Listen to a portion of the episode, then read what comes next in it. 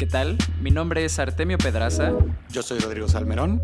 Y estás escuchando Cuando el río suena. Acompáñanos con Santiago Zavala, Global Managing Partner de 500 Startups, el fondo de inversión que ha invertido en compañías como Canva, Reddit, Clip y Confío. Si solo tienes un minuto, lo más importante que pueden aprender operadores, inversionistas y fundadores de 500 es lo siguiente. Número 1. Si el núcleo de tu negocio es la tecnología, tienes que contar con los recursos para desarrollarla. En 500 solo invierten en cofundadores no técnicos cuando su servicio principal no es tecnológico. Número 2. Un buen inversionista sabe que te acompañará en el largo plazo. El equipo de 500 se reúne con las startups de su portafolio hasta dos veces a la semana por varios años para apoyarlos estratégica y tácticamente. Número 3. La forma en la que te puede aportar un fondo de Venture Capital es con consejos, conexiones y oportunidades. En 500, el capital es una minúscula parte de su aportación a las empresas. Y por último, las barreras de entrada nunca han sido tan bajas. Santiago nos cuenta cómo el ecosistema de emprendimiento ha propiciado un círculo virtuoso donde se desarrollan servicios y productos nuevos que a su vez propician nuevos emprendimientos que entran al ecosistema y abaratan drásticamente cómo comenzar uno nuevo. Bienvenidos. Cuando el río suena. Venga, perfecto. Estamos al aire. ¿Cómo estás, Rodrigo? ¿Qué tal? Muy bien. Eh, sí, muy bien, porque nos estabas contando fuera del aire que, que, había sido la mañana de más corajes de, de este año. Ah, sí, fue una mañana complicada. Un saludo a Telmex. Pero ya salimos de ahí. ¿Tú cómo estás, Santiago? Afortunadamente muy bien, muy feliz de estar aquí con ustedes. Muchas gracias por la invitación. No, hombre, un placer y tenerte por acá, justo como, como también te comentaba antes de empezar. Eh, tu nombre y todo lo que hacen ahí en 500 Startups es algo que, ha, que se ha mencionado mucho aquí en el, en el programa, entonces, pues eras un invitado obligado o alguien de su organización, ¿no? Pero pues qué gusto tenerte, tenerte por acá y por fin estar, estar conectando, la verdad. Justo creo que el impacto de 500 Startups y como de como de esta cancha que abrieron hace ya un buen rato, eh, pues es algo de lo que se tiene que hablar de lo que tenemos que como compartir un poco en este espacio, ¿no? Entonces, pues, antes que nada, para poner a todos en la misma página de qué es 500 Startups, ¿podrías contarnos cuál es su pitch de elevador o qué es lo que hacen ahí? Claro, nosotros, pues, o sea, si, si, si quieres así como el elevator pitch, pues somos un fondo, ¿no? Que invertimos en empresas normalmente de tecnología y lo que aspiramos a hacer, pues, es respaldar a los mejores y a las mejores emprendedoras del mundo con la intención de ayudar a que sus empresas, pues, tengan más probabilidades de éxito, menos probabilidades de fracaso. Y definitivamente como parte de, esa misión está ayudar a con eso construir ecosistemas exitosos de emprendimiento en todos lados del mundo. Empezamos en 2012 eh, con una oficina primero en San Francisco, la siguiente oficina que abrimos fue en México para hacer el Fondo de Latinoamérica Habla Hispana, que es ahí donde yo me integro a la organización. Mm. Y hoy tenemos eh, 19 vehículos diferentes que invierten en diferentes lados del mundo. Tenemos eh, oficinas en Southeast Asia, en, en, Middle East, tenemos algunos fondos en algunos lugares, estamos abriendo muchas cosas en África, tenemos una, justo estamos haciendo no, unas cosas divertidísimas en Egipto. Eh, entonces, hoy tenemos un portafolio de 3.000 empresas en las que hemos invertido en 80 países diferentes, ¿no? Lo que nosotros tal cual aspiramos, ¿no? Es tratar de ser los mejores socios que estas empresas tengan en las diferentes etapas para ayudarles a lograr sus objetivos. Eh, y te digo, eso sería como si lo trato de hacer como muy resumido la historia. Eh, para mí, de, del lado de Latinoamérica habla hispana, pues justo acabamos de cumplir 10 años, ¿no? De que estamos haciendo esto aquí. Llevamos 267 inversiones. Hemos tenido la fortuna de trabajar con varias empresas que hoy son unicornios. Hemos tenido algunas otras empresas que pues han, se han vuelto muy relevantes en ciertas industrias y pues obviamente hemos tenido muchísimos fracasos de los que hemos aprendido y pues humildemente y, con mucho también como respeto al esfuerzo que se ha realizado en todo el ecosistema, pues nos atrevemos a pensar que estos 10 años fue la exploración y el inicio y, apenas estamos arrancando. Claro, oye, cuando dices eh, esta palabrota que es ecosistema, eh, te refieres, me imagino, como a todo el círculo que, que conlleva como todo este entrepreneurial scene que hay, ¿no? O sea, que desde que el emprendedor pueda encontrar inversionistas, que haya inversionistas como interesados en esto y que después esta persona pues eventualmente tenga un éxito, lo que sea, y esta misma persona también empiece como a invertir en nuevas empresas y como es como todo ese juego al que te refieres, ¿no? Híjole, nunca, nunca he hecho el esfuerzo de tratar de definir exactamente qué es ecosistema en mi mente, pero es bastante amplio, ¿no? O sea, cuando, cuando pienso por qué 500 inicia en ese momento, yo personalmente venía haciendo un fondo anterior que se llamaba Mexican VC, eh, y, y, esos esfuerzos empiezan pues en diferentes formatos como alrededor de ciertos cambios que empezaron a pasar en el mundo, ¿no? O sea, todos empezando a tener un dispositivo conectado a Internet en su bolsa, ¿no? Eh, los smartphones, eh, el App Store como un canal de distribución, eh, las redes sociales como una manera de conectarnos en línea, pero también ser un canal para poder hacer marketing segmentado. Y entonces de repente como que empieza a disminuir el costo de empezar una empresa, oh, donde quizá antes, pues no sé, piensa, hacer un e-commerce quizá te costaba levantar varios millones de dólares, tener un equipo grande, tener servidores, hacer desarrollo de software y hoy pues quizá le das un clic a un Shopify y empiezas a vender mañana, ¿no? Hoy mismo. Em, el costo de escalar esas empresas también ha disminuido porque eh, no tienes que tener tú, ser dueño de esa infraestructura, ¿no? Por ejemplo, tener la capacidad de escalar en la nube y otras cosas. Entonces, para mí eso es parte del ecosistema, es una parte del ecosistema global, ¿no? De startups, de, de cómo eso sucede. Eso trae miles de cosas, trae que sea más fácil empezar y escalar, te trae mucha competencia. Entonces, necesitas ser el mejor en lo que tienes que hacer. Y entonces ahí donde asociarte con gente que, pues, entre comillas, sabe lo que está haciendo o al menos ha aprendido topándose con la pared mil formas de cómo no hacerlo, pues puede traer mucho valor, ¿no? Pero también tiene que ver con el esfuerzo educativo que existe para generar talento, mm. la confianza que hay para brincar a trabajar en un startup, tiene que ver con las fuentes de capital, y entonces cuando tú volteas a ver, o sea, pues así como hace poquito salió este correo de que Steve Jobs se mandó a él mismo que dice yo no inventé el lenguaje que utilizo, ni la matemática, ni otras cosas y dependo totalmente de mi especie, eh, pues esto es lo mismo, ¿no? O sea, volteas a ver el esfuerzo titánico, los riesgos gigantes que han tenido que tomar tantas, tantas, tantas personas para que alguien hoy pueda emprender en Latinoamérica, que dices, ese es el ecosistema, ¿no? La suma de todos esos factores. Y y creo que ese es para mí mucho del drive de por qué hacemos las cosas, porque si podemos hacerle tantito más fácil a alguien emprender y, que ese camino de emprendimiento esté un poco más pavimentado, como te decía, con más probabilidades de éxito, pues es bien importante porque eso genera desarrollo económico, genera que podamos tener más fuentes de empleo. En ese empleo, ¿no? O sea, piensa cada uno de los startups que hoy están creciendo y que empiezan a tener 200, 500, 1000 personas colaborando en la empresa pues son personas que están formando en desarrollo de producto, en eh, manejo de equipos, en hacer ventas comercial, etcétera, y que mañana van a salir a poder emprender y hacer más cosas. Entonces es como que un ciclo virtuoso bien bonito. Entonces, para mí todo eso es el ecosistema. Está fantástico. Es como esta frase muy bonita de que nos paramos en hombros de gigantes, ¿no? Nada más que eh, de forma un poco más cíclica, tal vez. Y, mm, eh, claro, y que no, ah, y, que volteas a ver, y o sea, hacer una empresa es extremadamente complicado porque toca todas las aristas que puedes hacer de una sociedad, ¿no? Desde, eh, obviamente tienes un aspecto regulatorio, tienes que ir y crear entidades legales, tienes que tener temas de contabilidad, finanzas, pagar impuestos, necesitas temas laborales, eh, tienes, pues después todo un tema de desarrollar un producto, tienes que entender al mercado, tienes un impacto en ese mercado. Entonces, entran todos, ¿no? Desde, desde el gobierno, las universidades, el sistema educativo, eh, o sea, absolutamente todo. Y lo bonito de Latinoamérica es que justo en cada una de esas cosas que acabo de decir hay tantas áreas de oportunidad que emprender es difícil, pero cuando lo logras eh, tiene alto impacto, ya sea para ti como emprendedor o emprendedora, pero también para tus clientes, también para tu país. Entonces, es bien interesante y bien bonito lo que estamos viviendo hoy de, de ver este ecosistema emprendedor, pues crear íconos, ¿no? Y crear cambios en comportamientos y cambiar cambios en las ciudades y en etcétera. Entonces, es, todo un tema. Oye, y, Santiago, ya sobre tu, sobre tu labor particular ahí en 500, eh, ¿cuál es tu papel como managing partner? ¿Cómo se ve un, un día normal? Eso ha ido cambiando, ¿no? O sea, porque cuando empezamos, pues estábamos literalmente yo empecé Mexican VC junto con, con, otras personas cuando yo tenía 24 años y no tenía experiencia, o sea, yo había emprendido cosas y había hecho mucha programación y mucho como que internet, ¿no? Yo era un nativo de internet. Y, y creo que a, través de los años como que parte de lo que me tocó a mí en el día a día fue como ir tomando algunos de los retos que teníamos de no saber hacer algo y evolucionar a tratar de aprenderlo y hacerlo. Y hoy, pues 10 años después, afortunadamente con, con, un equipo pues impresionante, creo que hemos tenido ahí la fortuna de, de, hacer mancuerna con gente bien interesante que también le ha metido pues todos los kilos a, a, construir esto. Pues como que siento que los frentes de batalla más básicos del fondo, como que ya los entendimos, ya construimos los procesos y hoy nos toca empezar a escalar.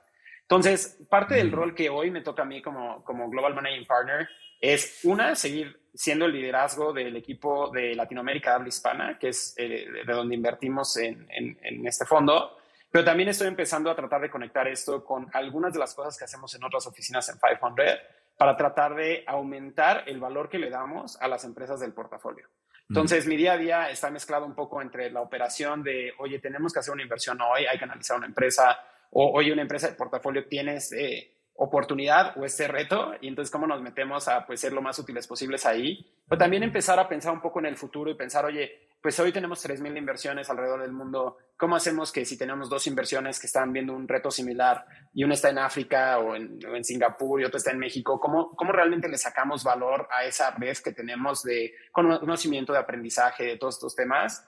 Entonces, es, es, es, curioso, siempre es un reto balancear, ¿no? ¿Qué tanto le dedicas al, al, presente, que siempre tiene una cantidad infinita de, eh, situaciones que nos llaman la atención, pero también, pues, si no eres capaz de construir un poco de espacio para construir el futuro y la infraestructura que vas a necesitar en ese futuro, pues también como que de repente eh, el ecosistema crece tan rápido que de repente puedes perder competitividad, ¿no? Por no haber como que desarrollado eso que vas a necesitar en el futuro. Entonces creo que hoy te diría que mi rol como, como Global Managing Partner y, eso, pues es, eh, como con ese liderazgo, tomar esas decisiones difíciles de cuándo sí, cuándo no, revisar el presente y cuándo dedicarle más a construir pues ese futuro. Ese es un balance bien, eh, es un arte, la verdad, como tener ese, ese, ese balance de, bueno, estoy echando la visión hacia el futuro, pero también me estoy encargando de, pues, de que no, no, se le prenda fuego a la casa como en este momento, ¿no? Em, oye, Santiago, ¿y qué pasa? Justo ahorita mencionabas, ¿no? Como ya una vez que eh, alguien pasó por su programa de, de aceleración o que ustedes invirtieron en ellos, Em, ¿Cómo es el, como su acompañamiento? ¿Qué pasa cuando uno termina el programa de 500? ¿no? Por ejemplo, hace poco me eché un artículo que desmenuzaba como toda la movida de YC, eh, de Y Combinator, y justo ellos, eh, además de su programa de aceleración, tienen como otros dos programas que no es para antes de tu serie A y otro eh, como pre-IP o antes de enlistarse, ¿no? Em, ¿Ustedes cómo manejan esta relación? Porque pues sabemos que son matrimonios a muy largo plazo los que uno, en los que uno se mete cuando, cuando invierte en una empresa de tecnología eh, de alto riesgo, ¿no? Como en este tipo de inversiones.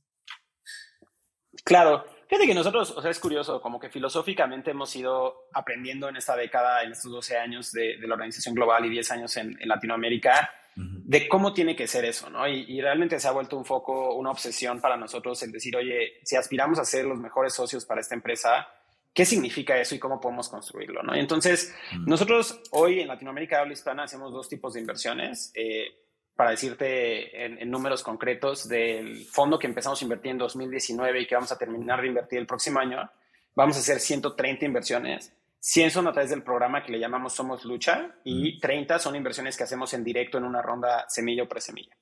Y entonces nosotros vemos el programa como una oportunidad de conocernos muy profundamente de los dos lados e iniciar una relación por 5 o 10 años, ¿no?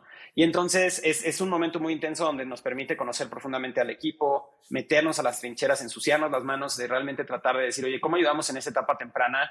Pues a ayudar a construir esa empresa pero también eso construye los cimientos para que dentro de muchos años sigamos teniendo esa comunicación de confianza y de construir esto en conjunto, ¿no? Eh, y, las impresiones que hacemos en directo tratamos de hacer eso en, en, una forma acelerada y quizá más puntual, pero en las dos vemos que esa, ese primer esfuerzo que hacemos es solamente el inicio, ¿no? De ahí en adelante tenemos una serie de, diferentes eh, programas, eh, eh, procesos y reglas de cómo nos seguimos reuniendo y cómo vamos tratando de encontrar valor. Pero pues definitivamente es una relación que al menos por los primeros tres a cuatro años vamos a tener una interacción muy profunda. Si hay el punto donde de repente en siguientes rondas le podemos pasar la estafeta como a otros inversionistas y más bien quedarnos de una manera entre comillas, pasiva, donde si hay algo que la empresa necesita y nos lo pide, nosotros lo hacemos, pero quizá ya no estamos ahí. Mm, y si no hay forma de pasar esa estafeta, seguimos ahí pendientes. Y todo lo que hacemos en ese futuro, en esos 10 años, lo tratamos de concentrar en tres cosas. Comunidad, capital y clientes, ¿no? Que son como que nuestras tres Cs. Y entonces, del lado de comunidad, pues es como sacamos de todos nuestros inversionistas, de nuestros contactos, de nuestros coinversionistas, de la misma red de empresas del portafolio, valor para que esta empresa pues pueda seguir pues eh, a veces decimos que, que, tratamos de conspirar hacia su éxito, ¿no? Trayendo cosas de valor, o a veces, pues trayendo experiencias que les puedan ser útiles, ¿no? Mm. En la parte de capital, cada vez que están levantando una ronda, podemos acompañarlos, si así lo desean, en tratar de, de asistirlos tanto antes, durante y después en el proceso de levantar capital. Y del lado de clientes, hoy todavía lo hacemos de manera, entre comillas, medio artesanal, pero estamos empezando a escalar eso de, de maneras interesantes. El mm. decir, oye, pues ya tenemos 3.000 empresas que están interactuando con industrias, que tienen clientes, que tienen, sabes, este, audiencias, que tienen diferentes cosas. ¿Cómo hacemos como que realmente un, una alianza entre estas eh, diferentes empresas para que de repente puedan pues crecer más rápido y, que le convenga a todos, ¿no? Entonces te puedes imaginar temas de cross-sale, te puedes imaginar cosas de alianzas y todo eso pues tiene muchísimo valor. Oye, Santiago, qué, qué, qué interesante esta, esta cercanía porque, vamos, pues son muchísimas inversiones, ¿no? Eh, o sea, es un número realmente muy elevado y claro, tienen un equipo y, tendrán una capacitación y un proceso, pero eh, ¿qué tal nos puedes contar alguna, alguna historia de, de cómo llegaron al proceso que tienen ahorita para no, para no soltar a, a, las empresas en las que invierten? Sí, nosotros, o sea, como que si bien sí tenemos esta estrategia de crear un portafolio altamente diversificado, del otro lado, pues entendemos el compromiso tan importante que es el asociarnos con estas empresas, ¿no? Entonces, eh, en ninguna manera lo vemos como, como dicen en inglés, a numbers game, ¿no? Como un tema de números y nada más vamos a poner tickets en todos lados. Eh, y entonces, por ejemplo, en nuestro programa de Somos Lucha, nosotros una persona de nuestro equipo de inversión toma el ser el punto de contacto con esa empresa. Y eso significa que nos reunimos esa persona dos veces a la semana con la empresa. Una para una reunión más estratégica, una un poco más táctica. Y esa misma persona se sigue reuniendo como por los próximos tres años con esa empresa con cierta frecuencia. Entonces, como que cuando lo, lo, bajas un poquito más, o sea, yo, yo, yo, yo y Santiago tengo como ocho o diez empresas asignadas así y tengo cierta frecuencia de otras cosas.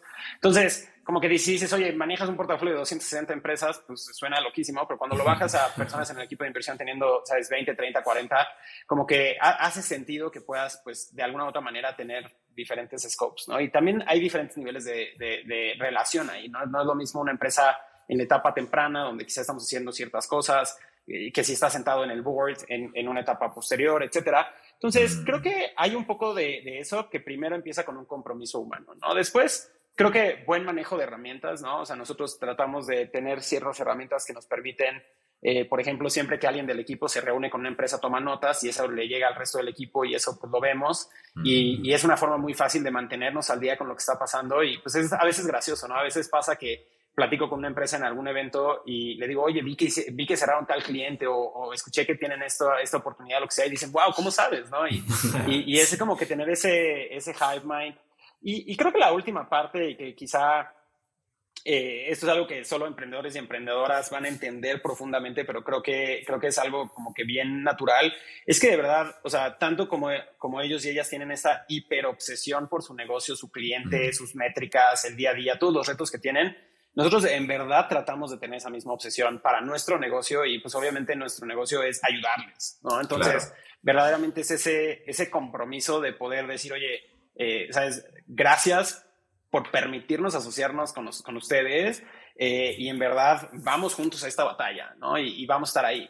Eh, nosotros hoy yo creo que fácilmente podríamos tener más capital para invertir en más empresas el, cuello de botella para hoy nosotros invertir más en Latinoamérica habla hispana es nuestra, nuestro equipo, ¿no? Y la formación que tenemos en poco a poco ir entendiendo eso, ¿no? Y cómo podemos eh, crecer ese equipo de una manera que haga sentido.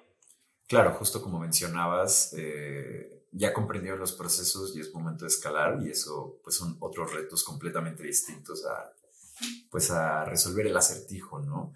Em, claro. Bueno, más bien es otro tipo de acertijo.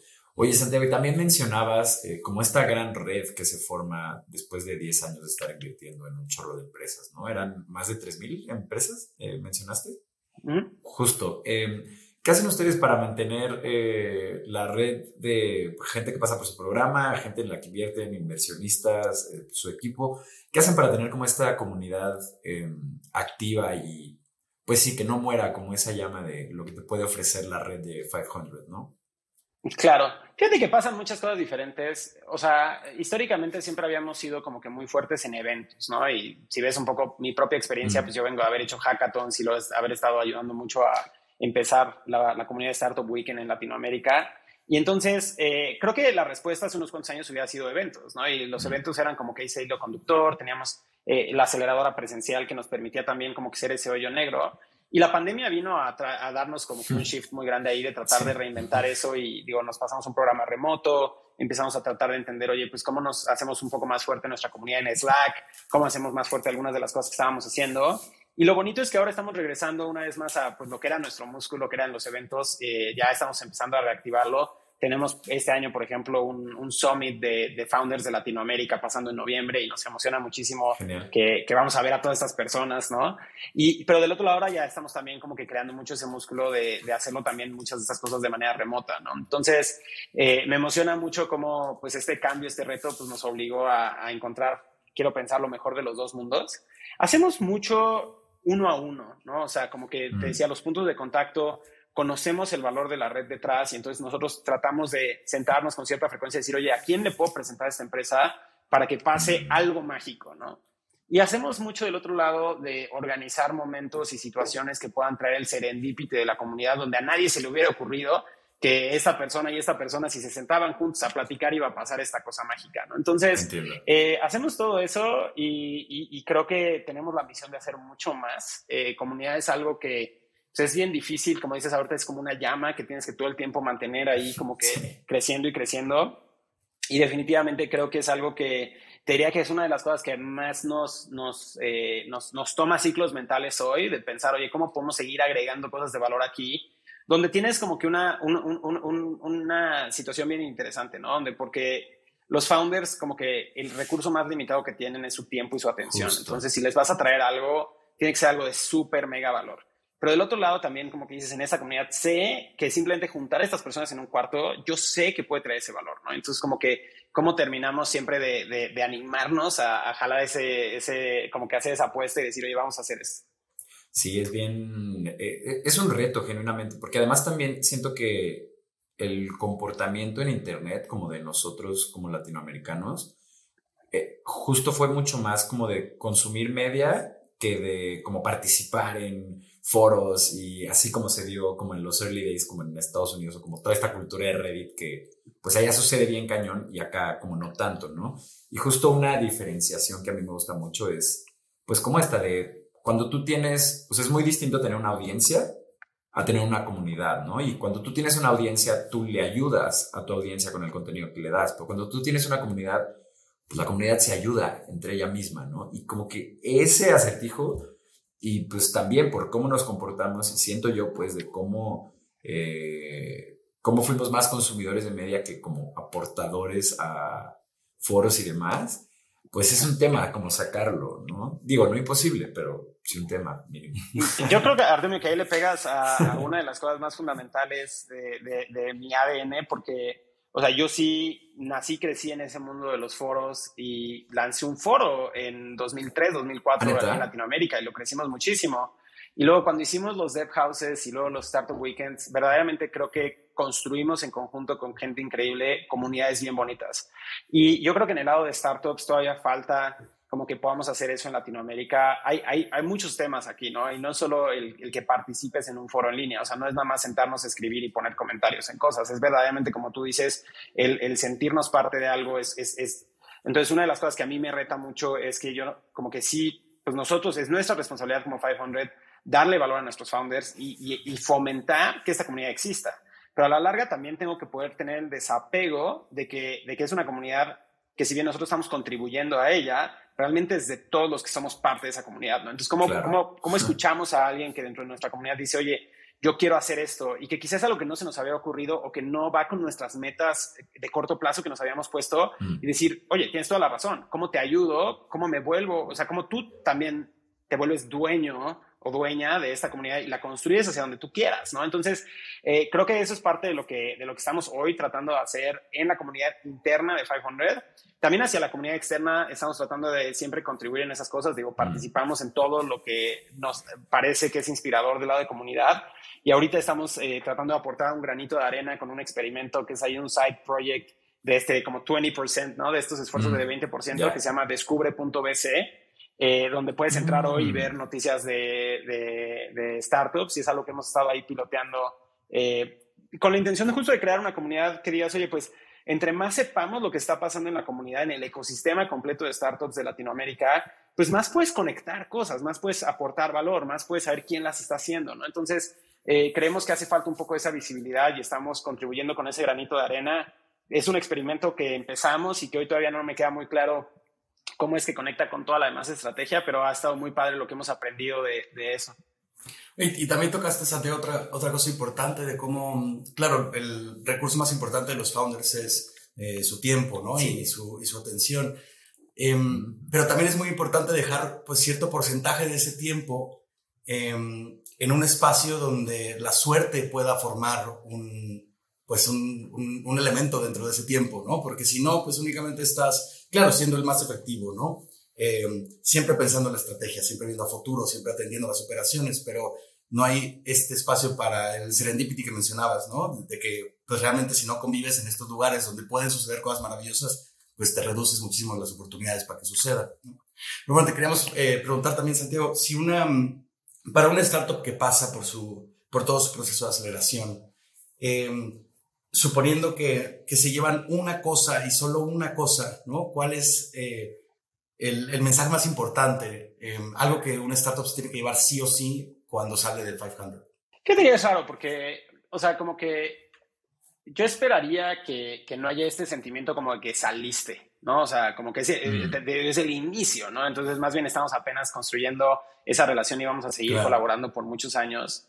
Eh, y, y, como que del otro lado también pienso que una de las cosas más bonitas que, que creo que hoy hemos entendido es que no puedes industrializar el proceso de ese early stage. O sea, el, programa hoy ya ni siquiera le llamamos programa de aceleración, le llamamos Somos Lucha y cuando lo escribimos decimos es un compromiso de nosotros de ayudarle a la empresa. Mm, Tal cual. Este, y entonces en ese compromiso lo hacemos tan a la medida porque, o sea, si, si, si partes de esa premisa de que el límite más grande que tienen es el, es el ancho de banda de ese tiempo, atención, etcétera, si yo te estoy trayendo un contenido de valor, una conexión padrísima, algo inspirador, pero que no tiene que ver con el reto más grande que tienes hoy enfrente de ti, pues las probabilidades de que, le, de, que le puedas realmente sacar ese valor, sobre todo en una etapa tan temprana donde la velocidad es tan importante, pues resulta ser una distracción, ¿no? Entonces nosotros terminamos creando este programa que realmente se adapta a cada empresa y les tratamos de traer el valor de los retos que tienen enfrente. Ahora, como lo decía hace rato, también hay veces que nosotros nos toca quitar ciertos puntos ciegos y decir, oye, ¿tú crees que el problema que tienes enfrente es este?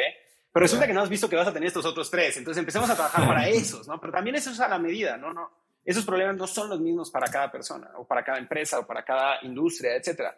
Entonces, a mí me gustaría que si se van a llevar a algo, pues es realmente que sepan que Fireball está con ellos en, y ellas en, esa, en ese momento estratégico, verdaderamente tratando de mover la aguja, ¿no? Ahora, mm. si la pregunta es más bien como que, oye, de manera filosófica, si hay algo que traten de meterle como que un lente a todas las empresas y que te gustaría que todas de alguna manera tengan eso, verdaderamente es un tema de, de cómo es que esto se construye con convicción, paciencia, trabajo duro y que en ninguna forma es, es un hype o subirte a lo que está de moda o tratar de perseguir algo que, que no hace sentido, ¿no? O sea, creo que creo que cuando empezamos a escuchar de, de, rondas y ves a otras empresas y quizá no las entiendes desde afuera, como que empiezan a pasar muchos mitos donde a veces es como que hay, hay, hay, veces que la gente se está, se está aventando del precipicio más porque ve a alguien más aventarse que porque realmente piensa que va a lograr algo, ¿no? Entonces, eh, creo que nosotros, o sea, en serio somos un inversionista y un equipo muy disciplinado de decir, a ver, o sea, vamos a tomar decisiones de manera responsable, vamos a entender lo que estamos haciendo, vamos a dedicarle el tiempo. O sea, por ejemplo, si tenemos la oportunidad de crecer, a veces es recibiendo capital, haciendo una alianza o algo por el estilo, pero del otro lado, todos nuestros indicadores nos están demostrando que no tenemos un producto que es lo que el cliente quiere, preferimos pausar y decir, oye, y queremos más en el producto, claro. entendamos realmente cómo, o sea, si, si, creces ahorita, lo único que te vas a comprar es más problemas en el futuro, ¿no? Y, y de repente es muy fácil en el día a día del emprendimiento pensar que tú únicamente es crecer, ¿no? Y que tu única meta es demostrar que tienes más ventas, que tienes un equipo más grande, que levantaste más capital, que tienes una evaluación más alta. Pues si no haces eso de manera estratégica, pues lo único que hiciste fue hacer que tus problemas del futuro sean más grandes. Y que si no tienes la capacidad de tener la infraestructura para resolver más, problemas más grandes, pues las vas a tener en chino, ¿no? Entonces como que no, o sea, como que está, está difícil ahí a veces como explicarlo en un solo concepto, pero en mi mente es como ¿Cómo nos quitamos ese, ese miedo de perdernos una, una ventana de oportunidad o ese FOMO del que hablan? Y más bien construimos desde, desde ese punto más como de abundancia y de entender como realmente, oye, ¿qué es lo que mi cliente necesita y cómo yo le puedo generar valor, no? eh, siento que muchas veces nos distraemos en pensar en competencia, en pensar en cómo, cómo se va a ver algo, en, en, cómo, o sea, como que la forma como de, como de hacer las cosas con estilo, cuando realmente esto es, es tan básico y fundamental como que, oye, tienes una relación con un cliente, hay que generarle valor, vamos a enfocarnos en eso y, y, si entendemos eso y es el momento de escalar, ahora, ¿cómo escalamos de una forma responsable y que haga sentido con la gente correcta? Entonces, ahí yo creo que hay mucho alrededor de, de, cómo, sí, o sea, cómo, cómo realmente construyes de manera disciplinada y responsable una empresa. Claro, sí, justo que vas a mencionar a los chicos de Come Bien. Sí, sí, justamente. No, sabía, o sea, no, no, no, ellos necesariamente, pero justo esta, esta idea de crecer de forma, no necesariamente orgánica, pero sí responsable, ¿no? Y sostenible, es, eh, vamos, es como un, un, discurso o una línea estratégica que tienen mucho las, pues no sé si necesariamente llamarles startups de la misma forma, pero las empresas que levantan capital tarde, es decir, que fueron rentables en algún momento o que, o que son rentables, ¿no? Y que después levantan capital para hacer grandes crecimientos. Y, y, están como que muy conscientes de esta, de esta forma distinta de hacer, de hacer sus procesos, ¿no? Y de, crecer de forma orgánica, porque pues claro, siempre tuvieron que estar cuidando su cash flow, porque si no, pues quebraban porque no había fondo detrás, ¿no?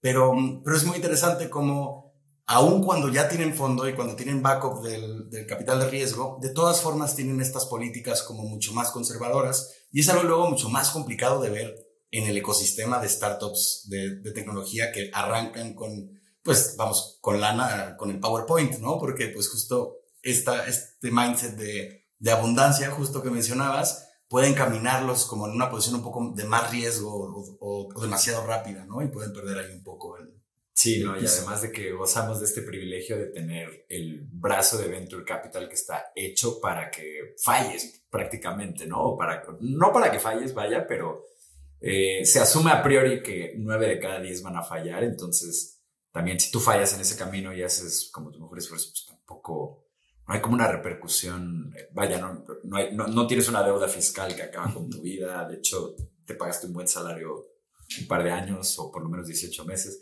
Eh, pero bueno, a ver, estamos llegando al intermedio de eh, este programa. Recuerdo a toda la gente que nos esté escuchando que si ustedes conocen a alguien que esté construyendo un negocio en Internet o con tecnología en el núcleo, por favor, compártanle este recurso. Está hecho para todas esas personas y mientras más rápido lleguemos a quien tenemos que llegar, pues mejor para ambas partes. Regresamos.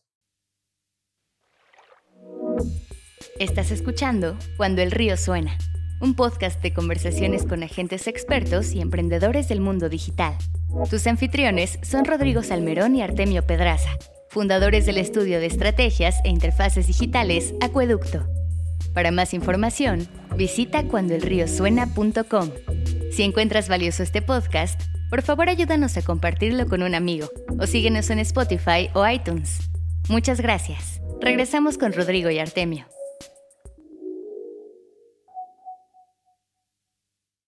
¿Qué tal? Ya estamos aquí de vuelta con Santiago Zavala de 500 Startups. Y, Santiago, ahora antes de salir, no te dejamos contestar eh, al respecto del, del, del, fracaso y del, del ratio de, de éxito de, pues de, de, todas las startups en las que un fondo participa. A ver, cuéntanos aquí.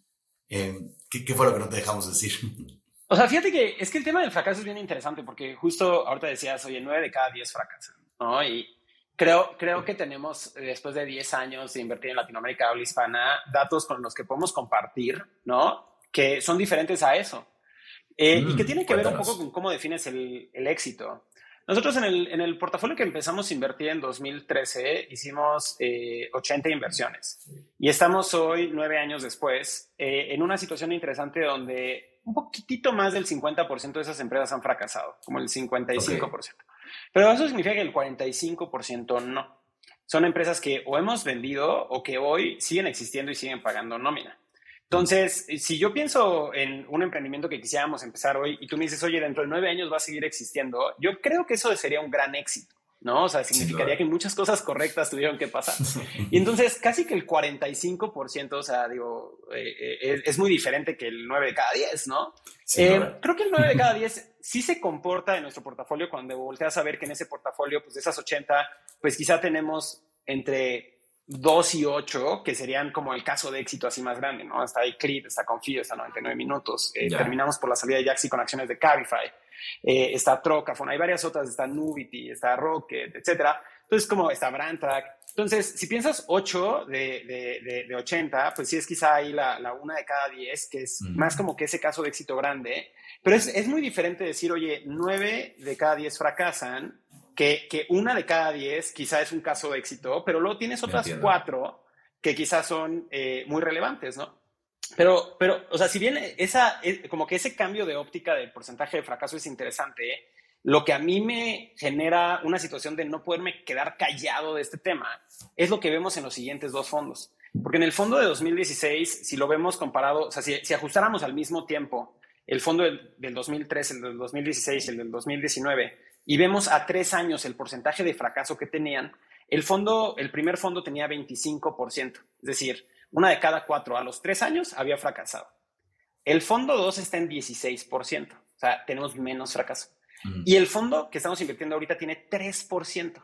Órale. O sea, mm, mucho menos fracaso. Ahora, eso es una cosa como multivariable, ¿no? O sea, tiene que ver que el ecosistema que platicábamos hace rato tiene más herramientas para, para, para, promover la longevidad de una empresa en etapa temprana, si quieres verlo así, porque si hay más capital, hay más experiencia, ¿sabes? las empresas entienden un poco más cómo avanzar rápido, eh, pero también tiene que ver, pues, un poco nuestro proceso de selección, tiene que ver el trabajo que en conjunto hacemos con las empresas, tiene que ver, obviamente, a mil cosas, pero yo creo que esos números, o sea, si los llevas hacia adelante y tratas de hacer la comparativa que decíamos al principio, yo creo que dentro de 5 o 10 años, y ojalá podamos sacar ahí este, este audio, este video dentro de unos años y escucharlo y, a ver qué tan lejos estuve. Pero, o sea, si, si pensamos un poco dentro de 3, 4 años que estemos haciendo ese mismo número del fondo 2 o que estemos dentro de 7 años haciendo lo mismo del fondo 3, pues yo creo que vamos a poder ver que esos números de fracaso van a ser muy diferentes. O sea, yo creo que hoy la gente eh, piensa que el porcentaje de fracaso, si, si tú dices, oye, 9 de cada 10 fracasan,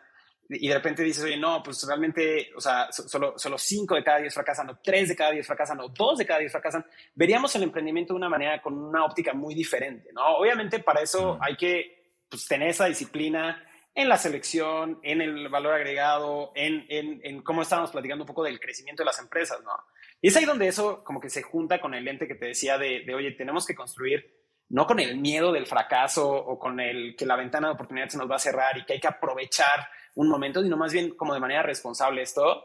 Y, también dar este mensaje, ¿no? decir, oye, pues tenemos en el ecosistema emprendedor de una manera bastante replicable, competitiva, de ir a promover eh, como nuevas soluciones digitales, competitivas, y contra quien realmente estamos compitiendo es contra todo lo que estamos reemplazando, ¿no? O sea, estamos reemplazando, no sé, por decir algo, en el sistema de salud, si estamos reemplazando que tengas que irte a formar, a tomar una, eh, una, este, cita y hay todo un sistema de salud complicado y hay todo un sistema de seguros complicado y de repente puedes tener una videoconsulta eh, muy rápido y que eso es preventivo y otras cosas, tiene un impacto impresionante en mil cosas, ¿no? Entonces, a mí me emociona mucho lo que vamos a ver hacia adelante porque pues vienen cosas muy buenas. y, además, otra, otra cosa que, que, que obviamos, que también es muy importante, es que, bueno, claro, pues un fondo debe de ser rentable mantenerse y entonces tener estos eh, outliers que igual si es uno de cada diez los que logran pagar porque continúe, pues va fantástico, ¿no? Pero está la dimensión del impacto social de todos los empresones que llevan 10 años existiendo, ¿no? 40 o 40, que, que, crean este, empleos, que sí revolucionan industrias, que también abren camino para otras em, empresas más adelante, ¿no? Ah, ya, ya, ya, ya, entendí a cuáles te referías. Claro, claro, este, o sea, vamos, todo este, todo este crecimiento general del ecosistema, pues impacta positivamente a la sociedad. Y es verdad que considerar los fracasos, pues sería injusto, ¿no? O sea, únicamente las empresas que cierren sus puertas y que pues tengan que despedir a todos sus empleados, esas deberíamos de ponerlas en esa canasta, ¿no? Si no, Sería muy injusto con el impacto. Eh, eh, es, es, todo un tema, porque, o sea, tienes razón. O sea, para mí fracaso es, es cuando no aprendemos, ¿no? Pero si, hacemos análisis de, de, varias de las empresas en las que nosotros invertimos y fracasamos, ya tenemos una donde el founder después salió y hizo una empresa que hoy es un unicornio, ¿no? Entonces dices, oye, pues eh, pues qué tanto fue un fracaso esa empresa cuando quizá le dio las herramientas que necesitaba para después ir a ser un unicornio, ¿no? Eh, tenemos grandes historias de, de, founders que después de pasar por una experiencia quizá muy dolorosa, después salieron y ya sea que se unieron a otro startup o a un corporativo o algo y hoy tienen grandes vidas y grandes este, experiencias y entonces dices, oye, pues yo creo que no tenemos tanto fracaso solamente si no aprendemos. Ese sería mi único fracaso. Mm, Está fantástica esa. Desde otra óptica. Justo, y, eso es bien interesante porque, eh, vaya, tú metido en este mundo seguro viste últimamente como esta noticia que causó mucho revuelo de que Adam Newman había bajado eh, una nueva cantidad de capital bien grande. 350 millones. Ajá, y, firmado como pues, por el mismo Mark Andreessen, ¿no? Que fue el que hizo la negociación. Y, y mucha gente decía como, güey o sea, ¿cómo sucede? ¿Por qué sucede esto como después de como la catástrofe que fue WeWork? Y una óptica que me gustó mucho que leí en un thread de Twitter era que tal vez no era una idea tan descabellada si precisamente eh, muchas veces los founders en su segundo emprendimiento, con todas las lecciones que tienen de lo que hicieron antes, eh, pueden tomar mejores decisiones. Eh, y de hecho es hasta su segundo o tercer emprendimiento que pues la rompen y se convierten como en uno de estos casos de éxito de uno de cada diez que, mencionábamos, ¿no? Digo, yo no sé ahí bien, la verdad, cómo está todo el chisme de Adam Newman y así, no, soy tan de, chisme corporativo, pero esa óptica particular, pues sí, justo dices como, mm, tal vez no es esta persona engañando a todo el mundo, o ni siquiera engañando, como jugando el fake it till you make it. Eh, tal vez sí hay algo ahí, ya veremos, a ver qué pasa, sin duda está bueno el chisme corporativo. Em, pero bueno, Santiago, una, una, pregunta que nos hacíamos.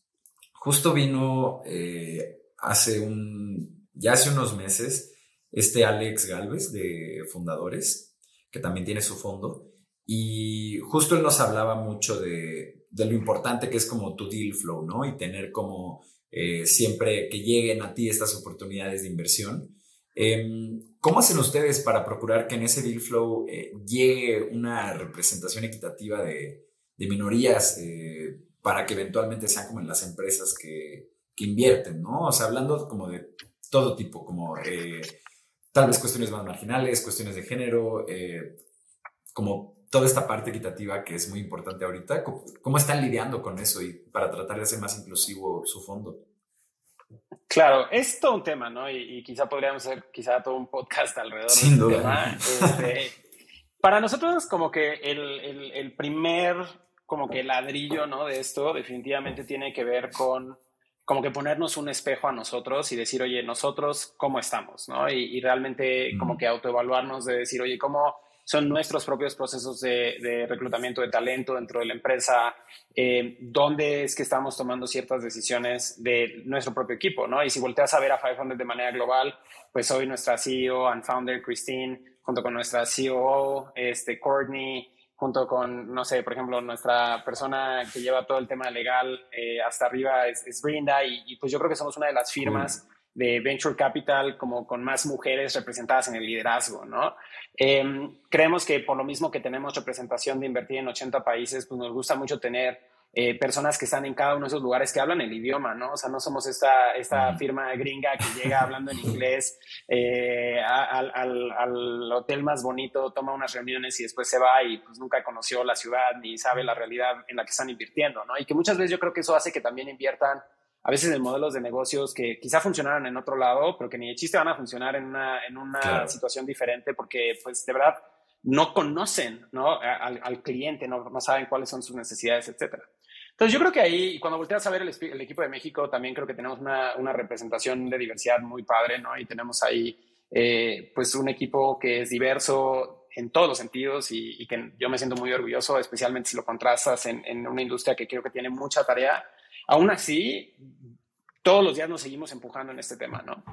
El segundo tiene que ver, como decías bien, con el tema del deal flow. Creo que crear como que realmente esa misma representación en nuestro portafolio nos ha ayudado a aumentar en la, en la diversidad, ¿no? Entonces, como que tener a muchas founders mujeres que realmente hoy están haciendo unas cosas impresionantes, tener a founders diversos, como que nos ayuda a que más personas nos volteen a ver y, y como que hay recomendaciones, etcétera. Eh, hemos hecho a través del tiempo algunos eventos de reclutamiento como específico para verticales, ¿no? O sea, que oye, voy a hacer un evento específico para CTOs o para female founders o para una industria, etcétera. Vemos que eso también nos ayuda, este, Y hoy, o sea, digo, no, no, no, no, es muy temprano para, para, anunciarlo porque todavía hay muchas cosas que no hemos cerrado, pero estamos justo en la última semana de la selección del próximo batch y en todos nuestros indicadores de diversidad, que de por sí creo que normalmente son relativamente buenos, creo que este batch en específico va a ser una locura, ¿no? Entonces, eh, a mí me emociona mucho y, y, creo que la última parte y donde creo que quizás, no sé si es polémico, pero pues sí definitivamente algo que nos gusta contribuir a la conversación, pues es que si tú volteas a ver como que eh, el, el, el esfuerzo de venture con una intención de tratar de optimizar hacia retornos, muy rápido vas a hacer una optimización que es bastante fea, ¿no? Porque vas a decir, a ver, de todos los unicornios en el mundo o en Latinoamérica, eh, qué perfiles tienen eh, las personas que los han fundado, ¿no? Y muy rápido vas a ver que pues, está sobreindexado en hombres blancos que pasaron por un MBA, que trabajaron en ciertas empresas, eh, incluso con ciertos apellidos, ¿no? Y entonces, como que nosotros de verdad decir, oye, nos vamos a retar a no jugar en esas ligas y decir, oye, yo quiero ir a encontrar gente en todos lados, darle una oportunidad igual y entonces, pues nosotros tenemos abierta la convocatoria, nos aplican mil empresas, las revisamos con muchos procesos donde creemos que esos sesgos tratamos de evitarlos lo más posible y tomamos eh, founders de todos lados del mundo, de todos los perfiles y, verdaderamente yo me atrevo muy fuertemente a decir que cualquier persona que aplica tiene las mismas probabilidades de ser seleccionado basado, no quiero decir en su mérito, porque el mérito descontextualizado, si tú dices, oye, alguien que tenía todos estos recursos hizo esto y alguien que no tenía nada hizo lo mismo, pues para mí tiene más valor el que, el que quizá tuvo que brincar una serie de escalones más grandes para poder llegar al mismo lugar. Entonces sí tratamos de contextualizar eso en nuestras decisiones porque verdaderamente sabemos que esas son las personas que luego van y cambian el mundo, ¿no? Entonces como que es, es bien interesante para nosotros. Sí, y además este, este círculo vicioso de, de optimizar según la realidad, pues tiene un sesgo en sí mismo, ¿no? Porque, pues claro, ahora es así la situación, entonces si la replicamos siguiendo este mismo camino, pues entonces nunca lograremos eh, pues romper estos, estos, este, bueno, estos límites, ¿no? este, pues justo este círculo, este círculo vicioso. Te queríamos preguntar también, Santiago. Ah, bueno, no, no, Y no, no, no, no, no, pregúntame porque creo que, creo que seguro está conectado y, creo que estamos pensando lo mismo. no, mira que me iba yo ya a mover al siguiente tema, entonces sí, mejor, mejor termina. es que, es que, digo, a ver, lo que te iba a decir es que una de las cosas más locas de esta optimización es que si tú optimizas hacia los founders que cambiaron el mundo ahorita, muy probablemente te vas a perder los founders que van a cambiar el mundo mañana. Sin duda. Porque si tú volteas a ver, tuvimos una generación muy fuerte de founders como que muy centrados en desarrollo de producto digital, centrado en aprovechar unas ciertas innovaciones que vinieron a un cambio de plataformas. ¿no? O sea, pasamos de web a móvil y entonces un cofundador técnico que pudiera hacer, una hacer eh, unas ciertas cosas. Y, y, lo vivimos antes con la creación del Internet, lo vivimos antes con la creación de la computadora personal donde la tecnología era uno de los factores más fuertes que estaban trayendo un cambio, ¿no? Entonces, si tu pattern recognition, si tu manera de tratar de optimizar, encontrar a founders exitosos era yo voy a invertir en gente que entienda cómo el mundo está, el mundo está cambiando con la tecnología, tenías un cierto tipo de personas. Creo que después del 2008 vimos un tipo de founder un poco diferente porque se hizo un poco más ligera la barrera de construir tecnología y empezó a ser un poco más importante otros temas. Eh, digo, el caso de Airbnb con unos founders muy centrados en diseño, lo mismo con Kickstarter. Eh, tienes eh, muchos negocios de fintech que necesitaban gente que entendía el mundo financiero y que tenían cierta capacidad de ir a levantar deuda y otras cosas.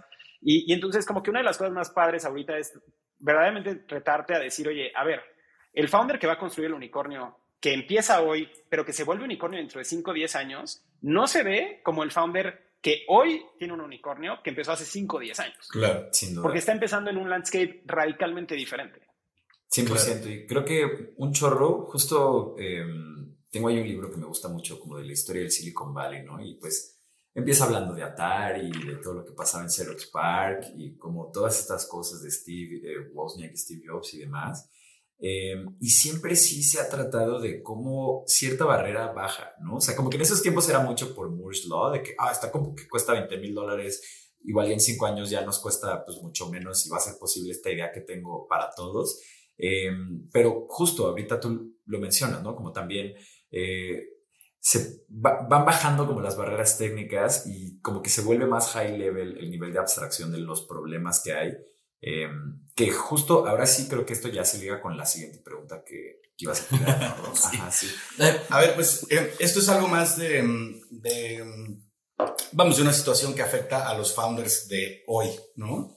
Em, que es cuando no tienen los conocimientos técnicos. Eh, o sea, la diferencia que hay entre un, un, cofundador técnico contra alguien que no es técnico, justamente, ¿no? Y eh, nos preguntábamos cómo asesoran ustedes o, cuál es su approach o si hay alguna estrategia distinta cuando ninguno de los cofundadores tiene este perfil eh, técnico-tecnológico. Sí, creo que, digo, por, por azares del destino y, y, yo creo que un poco pensando los 10 años que hemos estado invirtiendo en la región, como que hemos aprendido que tiene que haber un fit entre el problema que están tratando de resolver y el equipo que lo está tratando de resolver, ¿no? Entonces, nosotros, pues, eh, antes escuchábamos y yo mismo viniendo de un tema fuerte de programación y, de ese ecosistema, como que yo decía, no, pues para hacer una startup necesitas tener el conocimiento técnico, ¿no? entonces, como que invertimos en equipos muy fuertes del lado técnico y muy rápido fracasamos porque no teníamos la parte comercial o mil otras oh. cosas. Y luego pivoteamos al otro lado y hicimos unas inversiones que quizá teníamos súper resuelto algunas partes comerciales o algunas otras partes de la empresa y nos faltaba la tecnología, ¿no? entonces como que hemos tenido fracasos en todos los eh, eh, formatos de esto. Y entonces hoy como que tratamos de ser muy claros de entender, oye, pues qué es lo que estás tratando de resolver y si no tienes lo que se necesita para los próximos 6, 12 meses, pues es probable que no vamos a invertir, ¿no? Porque como que no mm. vemos ese fin.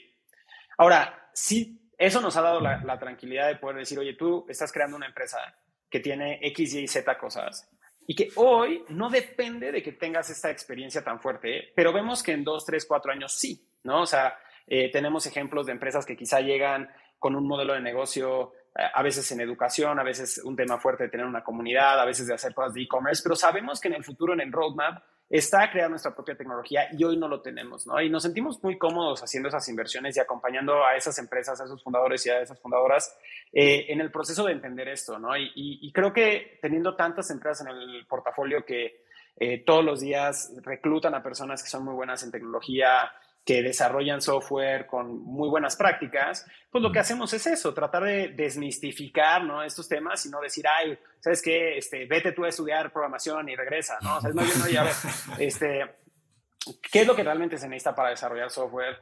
Eh, y, no es solo tirar líneas de código, ¿no? Es entender muy bien lo que quieres construir, entender algunos conceptos básicos de cómo se manejan ese tipo de equipos, entender cuánto te va a costar reclutar a la gente correcta y estar seguros de que somos capaces de ir y encontrar ese capital. Ahora, sí, algo que es muy fuerte y que como que lo subrayaría muy fuerte en este tema, o sea, una, a nosotros dentro del fondo, yo, Memo y varias otras personas, tenemos experiencia de haber hecho desarrollo de software, lo seguimos haciendo entonces nos permite ser buenos aliados en el contexto de poderlo evaluar y acompañar a estas empresas. De hecho, tenemos ya unas ciertas cosas internas de cómo es que le hacemos un tech track a, empresas que están en este proceso. Pero la otra también es como que entender que, o sea, no lo puedes ver como un esfuerzo aislado. O sea, realmente, o sea, tiene que ser un músculo importante de la empresa. O sea, Imagínate que, que, alguien hubiera tratado de empezar, no sé, este, Google y la primera cosa fuera como, ah, quiero hacer un buscador. ¿A quién contrato que me desarrolle un buscador? No, ellos tenían que ir a hacerlo, ¿no? Entonces, entre más cerca está del core del negocio e, ese componente tecnológico, pues más alta va a estar nuestra misma barra de medir si esta estrategia que estás teniendo enfrente hace sentido o no, ¿no? Entonces, o sea, si tenemos una empresa que, no sé, es, es un gran e-commerce, ¿no? Eh, pues para empezar, pues estamos felices con que venda con Shopify, este, cobre con Conecta, envíe con 99 minutos y más bien lo que queremos es entender si tiene un producto competitivo a un precio con buenos márgenes, con buena recompra, eh, con una buena comunicación con su audiencia y sus clientes y, otras cosas. Y después, digo, de por primer podría ser un excelente caso de ejemplo de esto, conforme va avanzando el tiempo, empiezas a ser una empresa que desarrolla más tecnología interna para eficiencias, para competitividad, para otras cosas, ¿no? Entonces, eh, para mí es, es, eso, ¿no? Cuando, cuando platicaba hace rato de la responsabilidad de, de construir una empresa con buena estrategia, con buenas eh, maneras, es, es, esto, y esto mismo, o sea, puedes hacer como que el copy and paste de esta respuesta a cuando tenemos una empresa súper técnica que no tiene un equipo de ventas o que no entiende la parte comercial, o cuando empezamos a llegar a, a 15, 20 personas y necesitamos crear un área de recursos humanos y entender cómo tiene que ser la cultura y cómo, cómo manejas un equipo de 20, 50, 100 personas en vez de un equipo de 3. O sea, eh, hay tantas cosas y pues ese es nuestro día a día, ¿no? O sea, ese es eh, realmente nuestro, nuestro mero mole.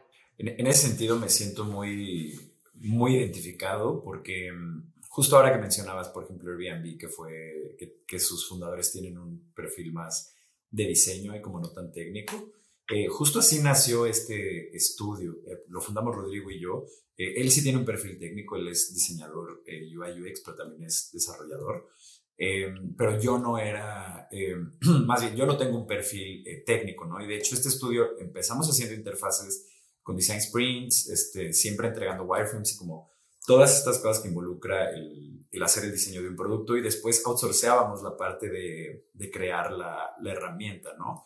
Eh, después, más tarde, justo eh, en este camino que es entender tu negocio, eh, platicando con uno de nuestros mentores, él justo nos dijo, como amigos, si ustedes hacen esto, pues tienen que estar ahí pegados para poder ofrecer el valor que le quieren dar a, a sus clientes, ¿no? Porque estábamos teniendo muchos temas de QA, que nos entregaban cosas que ni siquiera sabíamos bien cómo estaban construidas, era como un rollo. Em, pero bueno, después de dos años y medio ya tenemos nuestro propio departamento de desarrollo. Justo en el camino entendimos como el perfil que se necesitaba eh, para poder hacer esto de la mejor forma, cuánto costaba. Y la verdad es que sí ha, o sea, no solo nos ha permitido em, hacer esto de poder controlar y entregar más valor a nuestros clientes, sino que también este perfil de desarrollo acelera un chorro la innovación en tu compañía porque tiene una perspectiva que pues justo tal vez no existía antes, em, pero que es súper valiosa para la forma de pensar cosas o de optimizar eh, distintas cosas que suceden, ¿no? Em, Santiago, estamos llegando al final de este capítulo. Muchísimas gracias por venir aquí a cotorrear. Eh, esta es una pregunta que a todo el mundo le hacemos y pues a ver por dónde, qué es lo que ahorita eh, está ocupando tu cabeza, ¿no? Ante los retos que está enfrentando o que enfrenta 500 eh, y tú como su managing partner aquí en, en, Latinoamérica en los próximos años, este, ¿qué te quita el sueño? ¿Dónde están tus preocupaciones más grandes? ¿Cuáles son los retos que tienes enfrente ahorita? Claro, es, es, un momento muy curioso porque, o sea, como que dices, los retos que enfrenta 500, ¿no? Y pues obviamente en estos 10 años todos los días hemos enfrentado retos, ¿no? Y como que hemos ido adaptándonos y aprendiendo y, generando una cierta fortaleza y ciertas capacidades para que esos retos, pues de alguna u otra manera nos quiten menos el sueño, ¿no? O sea, porque no puedes estar 10 años haciendo algo y, yo definitivamente, si todo sale bien, este, espero otros 10, 20 años de esta aventura al menos, ¿no? Eh, pues, pues, sería difícil, ¿no? Que todos los días estés como que, híjole, no, no puedo con esto, me quita el sueño. Pero sí estamos viviendo un momento muy único ahorita en la industria, donde pues por una situación global este, con, con temas de la pandemia, de problemas de distribución, la guerra en Ucrania, eh, una serie de problemas que han generado inflación, pues finalmente hubo un cambio grande de opinión en los mercados públicos respecto a cuánto valen las empresas de tecnología. Eso tiene un impacto muy fuerte en los inversionistas que invierten en la etapa más tardía de las empresas. y entonces todo eso pues termina en una desaceleración de la industria de venture capital de manera global en los últimos tres meses. Y, y fíjate que es un momento muy curioso porque como que de alguna u otra manera la industria se está contrayendo. ¿No? Eso es normal, o sea, hemos visto en el 2008 pasó esto, ahora vuelve a pasar y, es, es, como que una parte normal del ciclo, ¿no? De los ciclos económicos que existen en diferentes industrias. Y fíjate que a nosotros, pues, siendo un, manejadores de capital con 12 años de experiencia, con mucha convicción en el valor que estamos agregando, con un entendimiento, pues, quiero pensar de nuestro negocio, pues siento que nos agarra entre comillas, bien preparados, ¿no? Nos agarra en un momento donde, donde pues, hemos construido con estos 12 años pues una práctica de inversión, una práctica de, entender lo que estamos haciendo que nos parece, pues, que tenemos convicción en ella. Y entonces a nosotros nos invita a hacer lo contrario, ¿no? El momento donde la industria se contrae, pues nosotros tratar de, utilizar esto como un, momento de expansión, lo cual mm. pues es eh, una apuesta contraria, que es lo que siempre te dicen como venture capital que debes de estar atreviéndote a hacer en las empresas del portafolio, pero pues hacia nosotros mismos también es interesante ponernos esa misma, ese mismo reto de decir, oye, incluso en estos momentos donde la gente está desacelerando, nosotros nos vamos a retar a seguir acelerando, ¿no? Y, queremos traer más valor, queremos seguir. Eh, y, y, eso tiene que ver con que en verdad creemos que las oportunidades son muy grandes, que el ecosistema emprendedor ha crecido en todos lados donde estamos activos, donde hay más talento, hay más gente tratando de hacer estas cosas y si eh, o sea, siempre nos ha gustado que haya competencia porque, pues, literalmente no nos damos abasto, nadie, ¿no? O sea, hay más energía emprendedora, afortunadamente, en el mundo que eh, capacidad de nosotros de trabajar con empresas. Entonces, para nosotros es un llamado fuerte y yo creo que lo que nos quita el sueño en este momento es cómo podemos subir esa barra, ser mejores socios para nuestras empresas, pero también aumentar la velocidad a la que invertimos y seguir haciendo inversiones para que en el futuro podamos hacerlo más, ¿no? Entonces, ese es donde está mi, mi mente en este momento. Perfecto, Santiago. Pues ahí lo tienen. Muchas gracias nuevamente por venir a este espacio a cotorrear un poco. Le recuerdo a la gente que nos esté escuchando que en cuandoelriosuena.com ustedes pueden encontrar el call to action de la newsletter de este programa. Y si se suscriben, prometemos enviarles una notificación cada que tengamos un capítulo nuevo. Muchas gracias, Santiago. Rodrigo. No, muchísimas gracias a ustedes. Estuvo divertidísimo. Como dices, este, mucho cotorreo. Hasta la próxima.